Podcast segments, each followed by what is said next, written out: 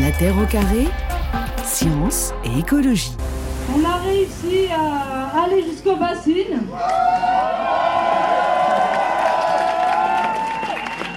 À toucher les grilles des bassines, à rentrer dans le chantier des bassines. Voilà, c'était le 29 octobre dernier, extrait d'un reportage de Willy Moreau pour France Inter. Manifestation géante à Sainte-Soline, dans les Deux-Sèvres, contre ces méga-bassines. Alors pourquoi autant de tensions autour de ces retenues d'eau ou réserves de substitution? On en parle donc avec nos invités, Joël Limousin de la FNSEA, et Julien Leguet, porte-parole de Bassines Non Merci, et Christian Amblard, ancien hydrologue au CNRS. De quoi parle-t-on exactement, Joël Limousin, euh, autour de ces méga-bassines? Quels termes vous d'ailleurs vous choisissez et à quoi euh, doivent-elles servir? Trois questions en une pour vous? Alors, euh, aujourd'hui, on parle de, de réserve de substitution. Euh, c'est le terme officiel. C'est le terme officiel. Et c'est bien pour su substituer par rapport à euh, un prélèvement dans, dans des nappes. Mmh. il faut être très clair là-dessus. je ne réfute en, en aucun cas le fait qu'il y a un prélèvement dans les nappes, en sachant qu'il y a deux types de nappes. Il y a euh, une nappe plus en surface et une nappe beaucoup plus en profondeur. Mhm. Et la nappe qui est euh, en plus en surface, à quelques dizaines de mètres, c'est cette nappe qui est très réactive, notamment dans le territoire dont on parle aujourd'hui, autour du marais Poitevin, qui permet justement d'être euh, fluctuante en fonction de la pluviométrie. Et je dis bien que c'est l'eau qui est captée, mais l'eau en excès qui permet d'avoir cette disponibilité en période euh, estivale. Alors, premier point de discorde, on y reviendra évidemment tout à l'heure. Et puis, il y a également ce qu'on appelle les retenues collinaires. Alors voilà, c'est pas tout à fait la même chose là? C'est-à-dire qu'on ne puisse pas dans les nappes phréatiques. On hein. ne puisse pas dans les nappes phréatiques, c'est bien de l'eau de ruissellement, colline, donc collinaire, il y a une digue qui permet de récolter cette eau qui tombe mhm. euh, naturellement et qui permet d'avoir, euh, et c'est le cas sur mon exploitation, j'ai deux retenues collinaires mhm. de 80 000 m3 chacune, qui sont remplies quelquefois, qui pourraient se remplir trois ou quatre fois par hiver, en fonction des hivers plus ou moins humides, mais depuis 30 ans, que je les ai sur mon exploitation, j'ai toujours réussi, réussi à les remplir. Et puis, Alors, il y a, a peut-être aussi les, retenues en barrage. Parce qu'on les oublie souvent. Les barrages, c'est notamment euh, tout ce qui est euh, barrage hydroélectrique. Euh, c'est tout ce qui peut être en lien avec des cours d'eau, voire par des dérivations. Donc, vous voyez, il y a trois types. Julien Leguet, les, les retenues collinaires, ça vous pose pas de problème particulier? Ça pose d'autres problèmes, mais qui sont peut-être pas le sujet là. Peut-être qu'il faudra en parler avec Florence Abès ou Emma Aziza, qui démontrent que ça pose tout un tas de problèmes en termes de sédiments, euh, de circulation des sédiments, de réchauffement de l'eau, d'évaporation, etc. Le simple fait de retenir l'eau comme ça? Oui, absolument. Après, on est bien conscient que euh, récolter de l'eau par gravité, c'est pas la même chose que d'aller puiser de l'eau qui est déjà mise en réserve dans une nappe phréatique. Pour nous, c'est un des éléments forts qui fait que les bassines elles sont inacceptables sur un point de vue hydraulique. Ouais. Alors justement, on va en parler euh, dans un instant sur les, les points d'achoppement. juste pour bien comprendre, Joël Il y en a combien actuellement en service en France des, des méga-bassines? On parle beaucoup des Deux-Sèvres, de la Vendée. Il n'y en a pas que sur ce territoire-là. Hein.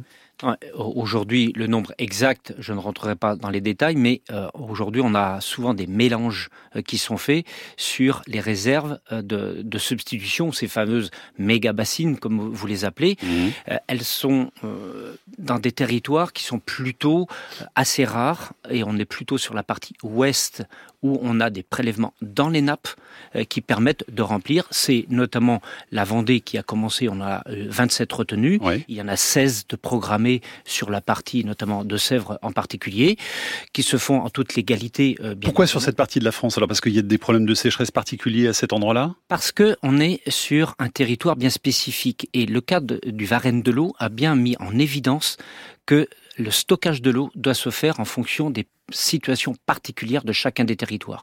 D'où la mise en place de ce qu'on appelle des PTGE, programmes territoriaux de gestion de l'eau, où chaque territoire, en fonction de sa particularité, va avoir une gestion de l'eau complètement différente.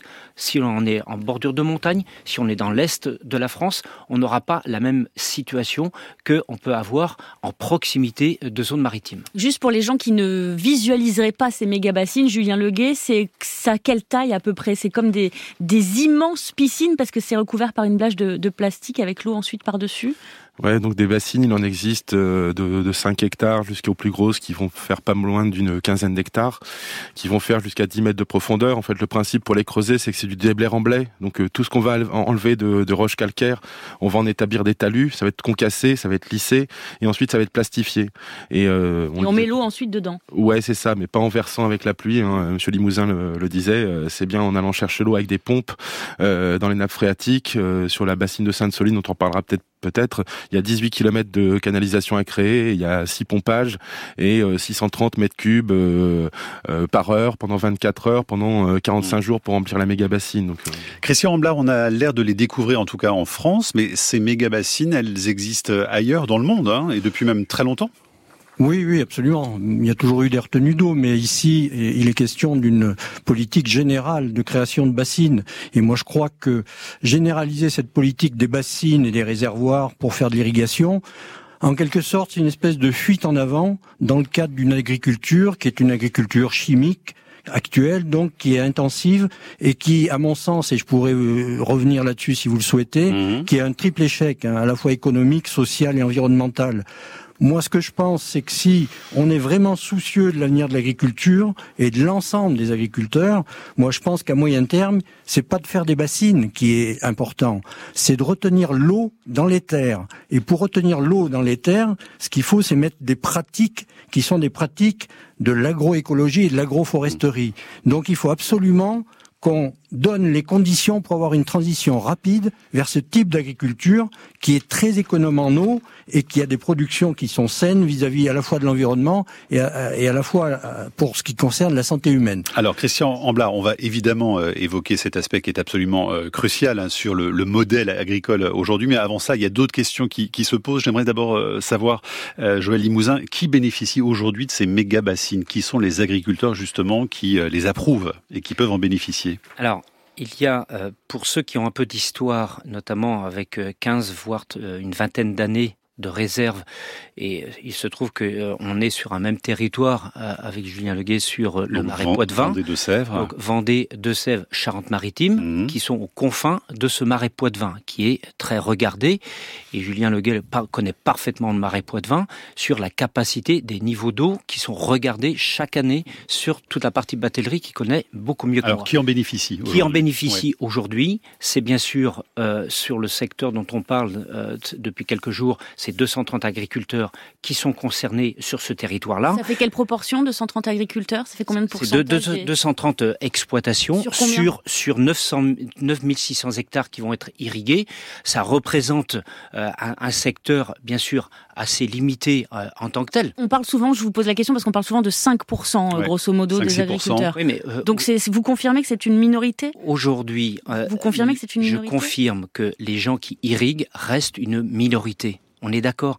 Il n'y a que aujourd'hui 4 à 5 des surfaces qui sont irriguées en France.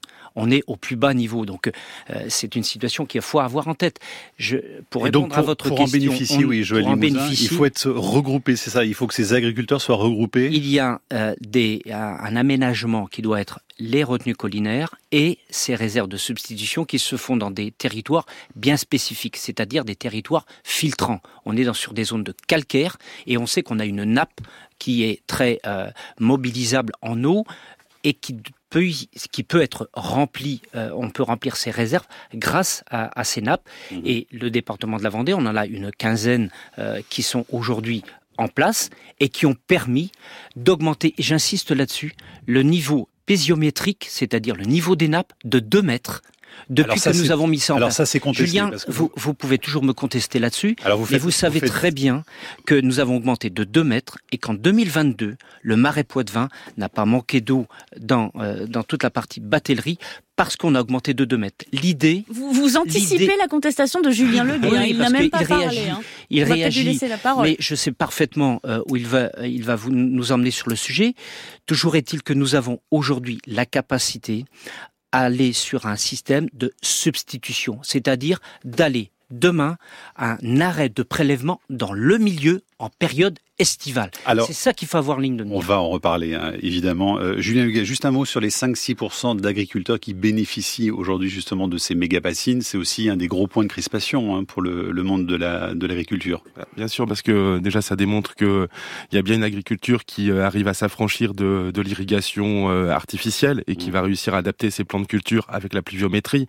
Euh, je rappelle également que jusque dans les années 70, il n'y avait pas de ce type d'irrigation et qu'on était bien en autonomie alimentaire sur nos territoires. Et euh, oui, par rapport aux 5%, c'est bien le chiffre. Hein. Il y a 1750 exploitations sur le bassin de la Sèvre niortaise. Il y a 230 euh, exploitations connectées. Euh,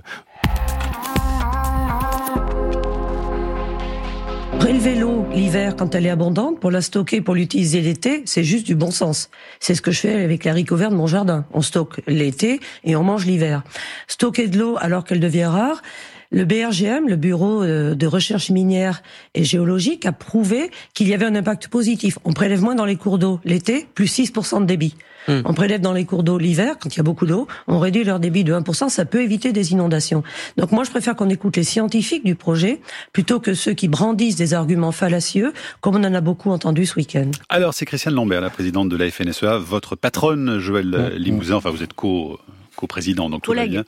voilà, Julien Leguet également avec nous, porte-parole donc euh, de ce collectif euh, ben, si non merci, et Christian Amblard, euh, ancien hydrologue au CNRS. Alors Christian Amblard, justement, euh, à l'instant, Christiane Lambert fait allusion à ce rapport du BRGM, le Bureau de recherche géologique et minière, sur l'impact de ces méga-bassines sur les cours d'eau et avec des nappes qui ont été passées au crible dans les Deux-Sèvres. Impact jugé négligeable en hiver et même positif l'été. Alors évidemment, tout le monde, les pros euh, méga-bassines se revendiquent de, ce rapport. Qu'est-ce que vous avez, nous, euh, à nous en dire, vous, à nous en dire? Oh, C'est un regard très simpliste. Hein. Moi, je vais vous expliquer de façon très très simple également pourquoi je dis que euh, l'eau, il faut la retenir dans les sols, mais pas dans des bassines. Il faut pas la retenir dans les bassines parce que ces bassines, elles sont alimentées par de l'eau profonde. À différents niveaux, d'ailleurs, ça ne change pas le problème. Elle est alimentée par de l'eau profonde qu'on met, qu'on monte et qu'on expose au soleil. On a deux euh, contre-indications, là, si je puis dire. Mhm. D'une part, on a une perte quantitative par évaporation qui est extrêmement forte parce que si on doit effectivement irriguer, c'est qu'il fait chaud et qu'il y a beaucoup d'évaporation. Et ça, le BRGM le prend en compte ou pas dans le rapport Je ne sais pas exactement. A priori non. Hein, non, a priori non. Mais il faut savoir qu'il y a eu des études qui ont été faites sur les lacs euh, nord-américains selon les expositions et selon évidemment la météo, mais sur l'ensemble d'une période estivale, on perd entre 20 et 60 des volumes d'eau. Par évaporation. par évaporation. C'est le premier point. Le deuxième point, c'est qu'au-delà de cette perte quantitative, vous avez une perte qualitative. Parce que lorsque vous faites monter de l'eau qui est dans les sols, vous la faites monter une fois de plus à la lumière, vous réchauffez sa température, et qu'est-ce que vous faites? Vous faites développer un certain nombre de micro-organismes. Mhm. Parmi ces micro-organismes, avec de l'eau qui va réellement, vraiment chauffer, si je puis dire, eh bien, il va y avoir un certain nombre de euh, micro-organismes qu'on appelle des cyanobactéries, hein, dont certaines peuvent être toxiques, et donc qui rendent cette eau quelquefois même inutilisable. Donc, quand on remonte de l'eau en surface, on a à la fois une perte quantitative et une perte qualitative, alors que cette eau, quand elle est dans les sols, elle joue un rôle d'humidification qui est extrêmement mmh. important et euh, extrêmement utile. Et ensuite, évidemment, il y a ce qui a été évoqué tout à l'heure, c'est que c'est une politique qui ne concerne que, alors si on compte une centaine de mégabassines avec quelques centaines mmh. d'exploitations rattachées à ces centaines de mégabassines, bon, on arrive à 2 ou 3% des 400 000 agriculteurs. Alors, donc c'est quelque chose de tout à fait euh, marginal. Joël Limousin, donc il y a ce rapport du BRGM évidemment extrêmement important parce qu'il apporte de l'eau au moulin finalement de, de, des agriculteurs comme vous hein, qui ont besoin, qui, qui revendiquent en tout cas ces mégabassines. Il y a un autre rapport en 2016 de l'Institut national de recherche en sciences et technologies pour l'environnement et l'agriculture, euh, qui avait quand même souligné les impacts environnementaux de ces bassines avec une modification du fonctionnement écologique du milieu aquatique. Donc finalement, on n'a pas les mêmes études à chaque fois, euh, et vous, vous revendiquez celle du BRGM. Hein? Alors, effectivement, nous, on s'appuie sur euh, ce que dit le, BRGM, notamment sur l'histoire de l'évaporation. Monsieur Amblard, moi, j'ai vu les écrits qui étaient autour de 5 à 6 d'évaporation, qui pouvaient être compensés par de la pluie qui peut qui pouvaient tomber sur ces bassines. Au-delà de ça, il y a un point qui me chagrine un peu, Monsieur Amblard, c'est notamment l'alimentation par des eaux profondes. Je suis un peu en désaccord avec votre propos. Tous les hydrogéologues ne disent pas tout à fait la même chose. Il y a un travail, un rapport qui est bien fait, ou plutôt un, dossier bien fait par Louis Land dans le betteravier français, qui explique la situation particulière sur cette zone autour du marais Poitevin. C'est qu'on prend sur la nappe libre, sur les, la première dizaine de mètres, qui est très réactif avec les eaux de surface. Vous n'allez jamais plus en et profondeur. Et on ne va pas en profondeur. Et c'est là qu'il y a un gros problème, qu'on va pas euh, sur ces nappes captives qui sont à plusieurs centaines de mètres. C'est notamment le cas euh, autour du, de, de, la nappe de Beauce, où là, effectivement, elle est beaucoup moins réactive aux pluviométries. Mais là, on parle des nappes libres qui sont en connexion hydraulique avec les eaux de. Et depuis que les territoires ont mis ça en place, notamment sur euh, la zone euh, marais Poitevin, plutôt Vendée, eh bien, ça a permis de faire une, euh, concomitamment la capacité de faire du stockage d'eau potable. Et je le dis, monsieur Amblard, c'est de l'eau potable de surface qui a été mise de surface. Christian Amblard, pour répondre très vite, s'il vous plaît, avant de passer aux questions. Et, qu'on a, on évite le conflit avec l'eau d'irrigation. Alors, Christian Amblard, pour vous répondre. Oui, premier point, quand on dit il y a 5 à 6% d'évaporation sur une été, j'invite tous les auditeurs à prendre une bassine, mais une petite bassine, et à mettre de l'eau dedans et la laisser tout l'été au soleil. Vous verrez si c'est 5 à 6% qui disparaît. C'est vraiment pas sérieux ce qui est dit là. Deuxième point, Monsieur Limousin, euh, ce n'est pas un problème de niveau de profondeur, c'est le problème que vous prélevez de l'eau qui n'est pas éclairée par le soleil et que vous le montez au niveau d'un éclairement solaire qui va faire évaporer l'eau et qui va nuire à sa qualité. C'est tout ce que j'ai dit. Vous l'expliquez tout à l'heure. Au-delà de la perte potentielle d'eau, euh, il y a aussi euh, à quoi sert cette eau qui pose question? Les auditeurs nous demandent, euh, Pierre par exemple, est-ce que ça sert à arroser le maïs? Nathalie voudrait aussi qu'on dise pour quel type de produits de production agricole ces réserves sont utilisées et si c'est pour l'exportation ensuite? Julien Leguet, est-ce que vous pouvez répondre à ces auditeurs? À quoi elle sert l'eau des mégabassines aujourd'hui?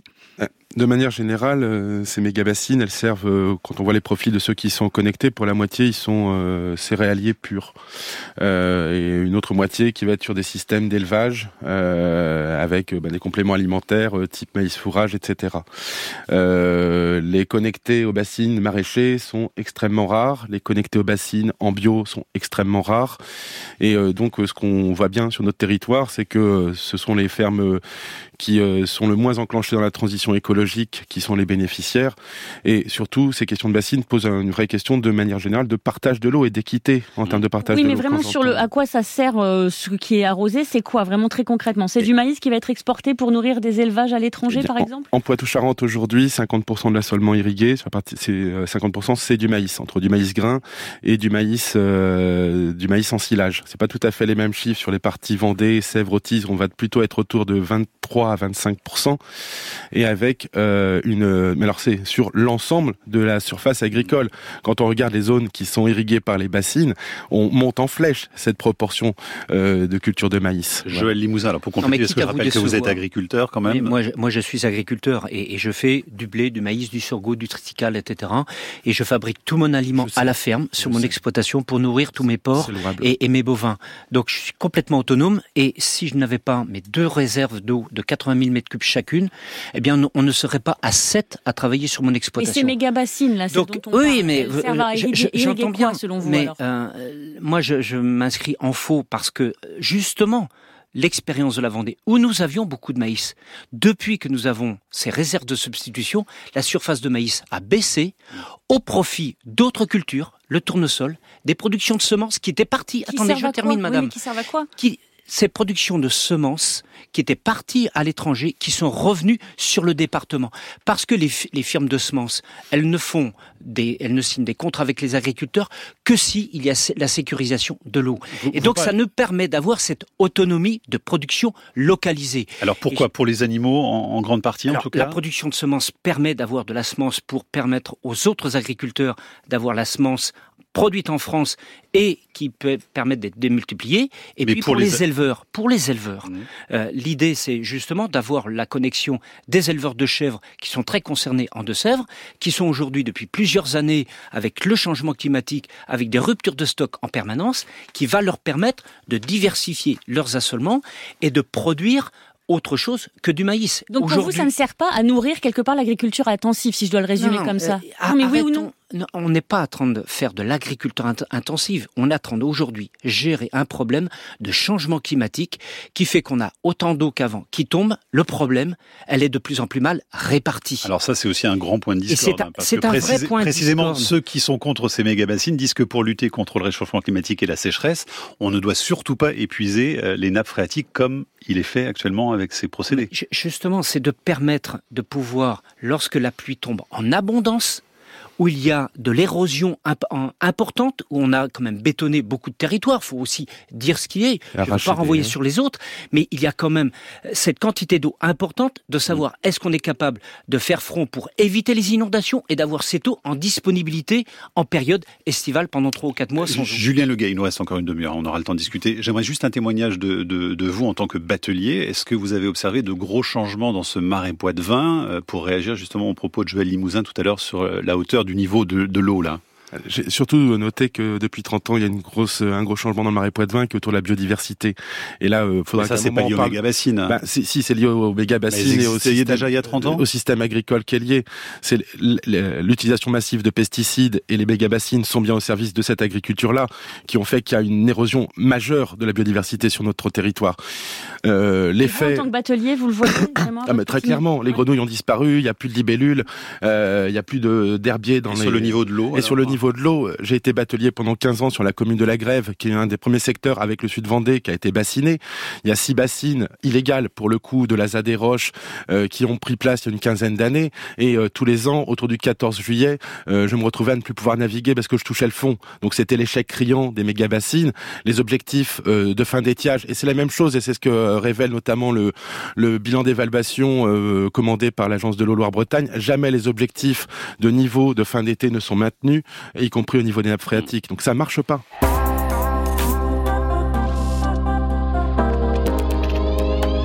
Non mais on est, quand on regarde la photo aérienne, il y a, une multi, y a 200 bassines de prévues sur le Poitou-Charentes. Et dans le secteur-là, euh, déjà, on en a 16 dans le secteur. là. C'est les premières, parce que les autres arrivent derrière. Là, c'est pour 5, pour, il y a 10% du monde agricole et il y a 5% de branchés. Donc les autres, ils réclament aussi leur bassine. Il n'y a qu'un truc qui va manquer, c'est l'eau. Extrait du documentaire Julien Le Marais et la libellule de Fabien Mazocco qui sera diffusé lundi prochain à 23h15 sur France 3. Et Julien dans l'histoire, bah, c'est vous, Julien hmm. Leguet du collectif Bassine en Merci. Qu'est-ce que raconte ce, documentaire en, un mot? Bah, C'est une rétrospective de la bataille sur les bassines et puis euh, également ça, le camarade euh, Fabien Mazocco, qui est un, camarade de longue date, hein, ça fait 15 ans qu'il s'intéresse au marais Poitevin. Il avait déjà fait un très bon documentaire que j'invite les auditeurs à aller voir qui s'appelle Pour quelques grains d'or mhm. et qui justement parlait des premières bassines du sud Vendée. Et donc bah, ça vient faire le lien entre euh, ben, toute cette problématique agricole et puis cette érosion de la biodiversité et puis ce marais qui est en train de mhm. crever clairement. Joël Limousin sur la confiscation, hein, c'est ce que disent les, les anti-méga-bassines justement, que seulement 5 à 6% des agriculteurs vont en bénéficier et que tous les autres sont sur le carreau par rapport à ces questions d'eau. Qu'est-ce que vous répondez alors? Alors, je dis très clairement que euh, l'impact de l'agriculture sur certains territoires pour préserver vis-à-vis de sécheresses qui sont de plus en plus violentes, certes, nous aurons, même dans les 20 ou 30 ans qui viennent, nous n'aurons pas de, l'irrigation partout sur le territoire. C'est pour cela que nous avons écrit un rapport d'orientation, que je vais en donner un exemplaire à Julien, mais aussi euh, à vous, Mathieu, pour que euh, tout le monde se rende compte que depuis 10 ans, nous avons fait des propositions sur l'innovation, l'adaptation au changement climatique. Mais là, je vous parle vraiment de la privatisation de l'eau et, la, confiscation. Et la privatisation de l'eau, euh, l'eau est un bien rare, rare, qui, est, qui doit être accessible à tout le monde. Mais là, on le privatise quand même. Non, il, faut qu'on arrive à sortir de ces crispations entre nous. Et euh, que ce soit du côté agricole, du côté des collectivités, des particuliers, nous avons intérêt à regarder l'ambition eau potable, l'équilibre des milieux, cher à Julien Leguet, et bien entendu de permettre à l'économie de pouvoir tourner pour notre souveraineté. Vous entendez qu'il y a beaucoup d'auditeurs et de citoyens tout simplement. Là, il y a quelqu'un qui nous écrit pour dire voilà comment est-ce qu'on peut avoir nous des petits mots euh, dans nos boîtes aux lettres pour nous dire de, de restreindre nos, utilisations de l'eau? Et pendant ce temps-là, les agriculteurs qui irriguent du maïs. Les agriculteurs ont investi, Camille, ils ont investi. Mais il y a une forme de privatisation, c'est-à-dire qu'il y a de l'eau qui sert à des agriculteurs et que les citoyens, eux, n'ont pas le droit d'utiliser. Julien Leguet l'a très bien dit tout à l'heure. La, la partie maïs sur le départ département de la Vendée a baissé en surface sur la partie sud Vendée à partir du moment où on a mis en place ces réserves. Je vais vous rappeler pour aller dans son sens.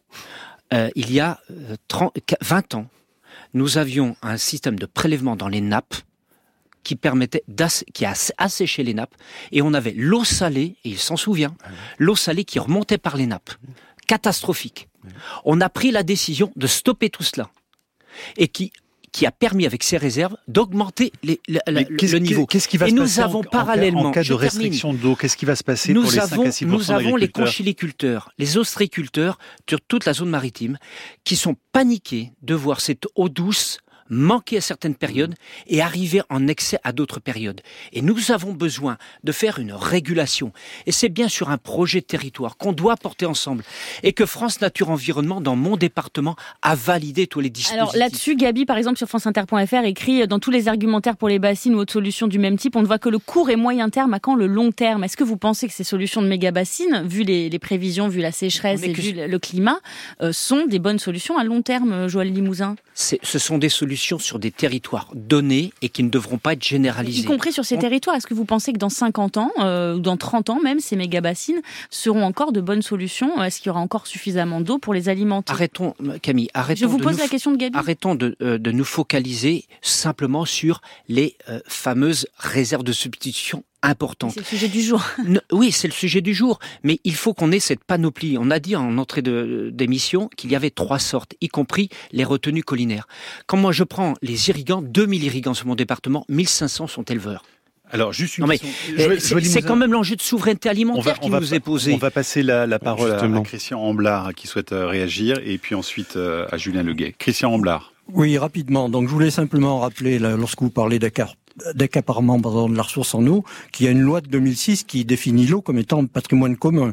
Donc il est inacceptable que une minorité d'agriculteurs puisse s'accaparer une ressource qui est une ressource qui est un bien commun. Et notamment, il faut aussi rajouter que euh, ces bassines, pour 70%, sont subventionnées par, euh, disons, l'argent l'argent public. Ah justement, alors il y a des auditeurs qui demandent combien coûte une bassine et qui les subventionne. Eric, par exemple, nous pose la question, ou Audrey. Alors qui les subventionne, ça c'est, je vous dis qu'il y a à peu près 70% qui vient de l'argent public. Donc l'État. Ouais, donc l'État. Ce que je voulais vous dire également rapidement, puisque j'ai rarement la parole, c'est simplement que euh, effectivement l'essentiel de l'irrigation actuellement, c'est pour 50% pour du maïs.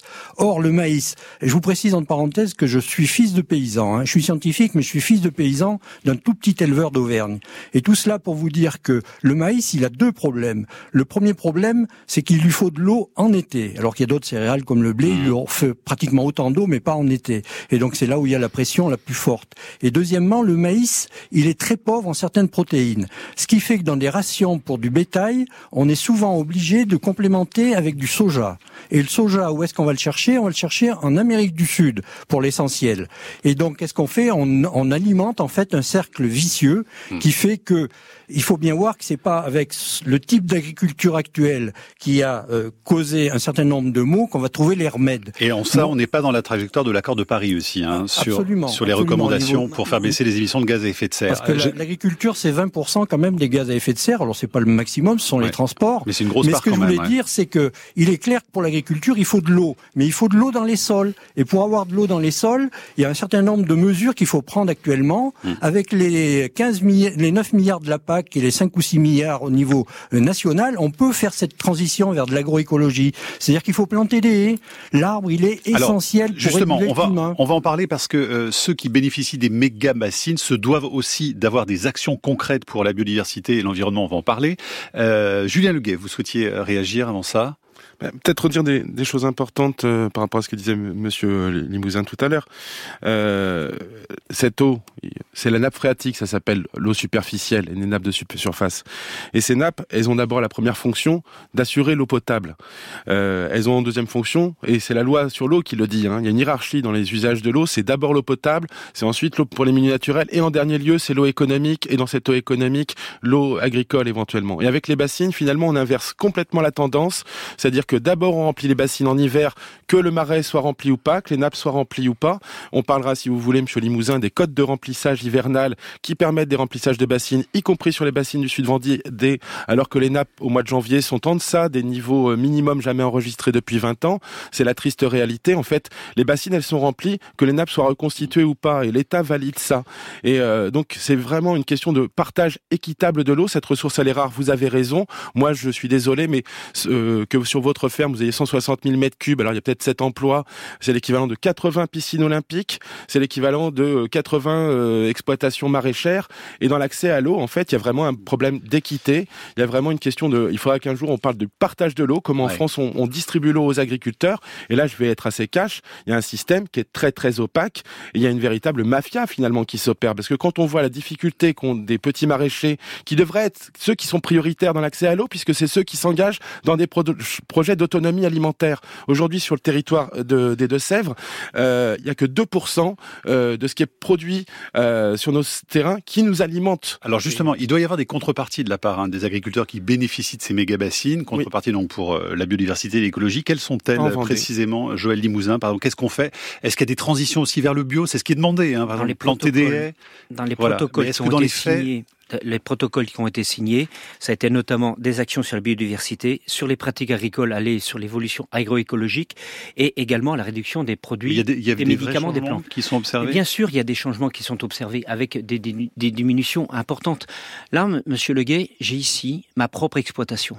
Euh, moi, je suis sur mon exploitation en capacité de nourrir 7500 personnes par an avec euh, en gaz à effet de serre rejeté 561 tonnes. Êtes-vous êtes et en stockage de carbone 3500 Joël tonnes. Êtes-vous mais vous symbolique de tous les agriculteurs oui, qui bénéficient Oui, oui, ces parce que les agriculteurs, avec ce rapport d'orientation que nous avons écrit, de faire du défi climatique une opportunité pour l'agriculture, Mm. ça fait dix ans qu'on est engagé où la partie de l'irrigation, c'est une partie, on va dire presque infime par rapport à la majorité pas- des agriculteurs. Il y a pas mal d'auditeurs qui nous demandent s'il n'y a aller pas sur de, des des cultures alternatives. A- bien sûr que si. Pour justement ne plus avoir de besoin d'avoir recours à ces nous systèmes d'irrigation. nous, nous avons déjà engagé, y compris dans les départements de la Corrèze, de la Lozère, d'un certain nombre de, de départements qui sont très élevages.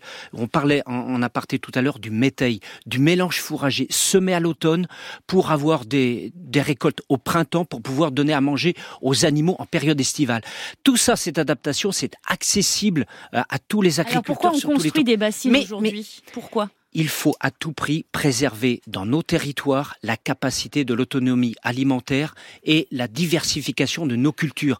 Tout le monde conteste l'histoire du maïs. Aujourd'hui, la diversification des productions et surtout de répondre à des enjeux tripartites eau potable, comme l'a dit Julien Leguet, Vous- priorité euh, eau potable, équilibre des milieux et l'économie agricole et industrielle. Vous parliez du sorgho tout à l'heure, c'est là que Oui. vous faites venir des plantes d'Afrique aussi maintenant pour les remplacer par. euh, Bien, je vais vous expliquer ce qui s'est passé moi avec le sorgho. J'en ai encore fait, ça fait une dizaine d'années que nous faisons du sorgho. Cette année, euh, le sorgho, je ne l'ai pas irrigué.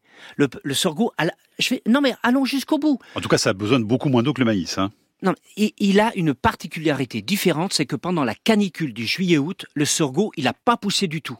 Il a poussé à la pluie de septembre. Et on l'a récolté, par chance la météo était favorable, à la fin du mois d'octobre, Ouais. avec des rendements inférieurs.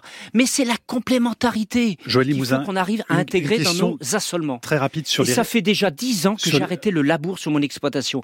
Donc, euh, Une question, s'il vous plaît, sur les restrictions en eau. Qu'est-ce qui se passe si, effectivement, une région enregistre une restriction sévère en eau Les agriculteurs qui ont des méga bassines pourront puiser de l'eau, les autres non. Est-ce que c'est normal, ça? L'i- l'idée véritablement, c'est de permettre, dans les années qui viennent, de s'extraire dans le prélèvement dans les milieux en période estivale. C'est ça notre ambition pour que nos rivières puissent reprendre des écoulements, parce que vous pourrez prendre les choses par n'importe quel bout. Si on a pendant deux à trois mois sans pluie, vos rivières vont tomber à sec. Ra- Qu'est-ce qu'on fait des barrages hydroélectriques à ce moment-là? Julien Leguet, on n'a pas répondu tout à l'heure. Ça coûte combien en moyenne une méga bassine Eh bien, euh, une méga bassine moyenne, elle fait entre 7 et 8 hectares, et donc en moyenne, elle fait entre 4 et 5 millions d'euros.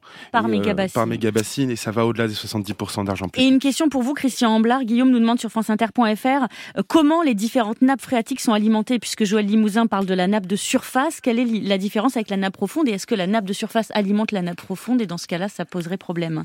Absolument. Les échanges sont permanents entre, les, entre tous les niveaux, en fait. hein. Oui, ce que je voulais dire tout à l'heure, là, quand on parle d'autonomie de l'agriculture, euh, l'agriculture actuelle française intensive n'est absolument pas autonome puisqu'elle dépend d'engrais et de pesticides qui viennent notamment euh, d'Ukraine et, et, de Russie. Simplement, ce qu'il faut actuellement, lorsque j'ai dit il faut retenir l'eau dans les sols, il faut favoriser l'infiltration des eaux dans les sols et limiter le ruissellement. Et pour cela, il y a effectivement les haies, mais il y a aussi qu'il faut privilégier les variétés végétales et les races animales qui sont adaptées. Il ne faut plus de sol nu en hiver. Mmh. Il faut remplacer la fertilisation chimique par de la fertilisation organique, parce qu'à ce moment, on augmente ce qu'on appelle le complexe argilo-humique, et c'est ce complexe argilo-humique qui hausse la capacité des sols à retenir de l'eau. Et le dernier point, c'est qu'il faut reconstituer des sols vivants. Actuellement, ils sont infertile si on ne met pas des intrants chimiques. Il faut Amblard, une microfaune. Ne dites pas ça, monsieur Amblard. Vous allez si, trop loin. Laissez-moi vous allez trop loin, monsieur Amblard. Oui, mais vous vous répondrez après. Il reste une minute. Alors, il, faut, se dépêcher, là.